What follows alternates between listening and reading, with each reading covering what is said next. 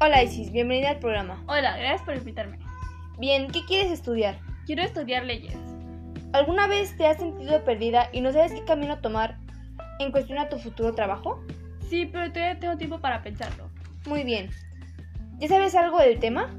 En realidad no, ya que todavía no estoy muy segura de mi decisión. Entiendo. ¿Te da miedo que cuando estés estudiando te arrepientas de tu decisión? En realidad no, a veces las cosas pasan por algo. Lo que sí me da un poco de miedo es perder mi tiempo. Entiendo, estoy totalmente de acuerdo contigo.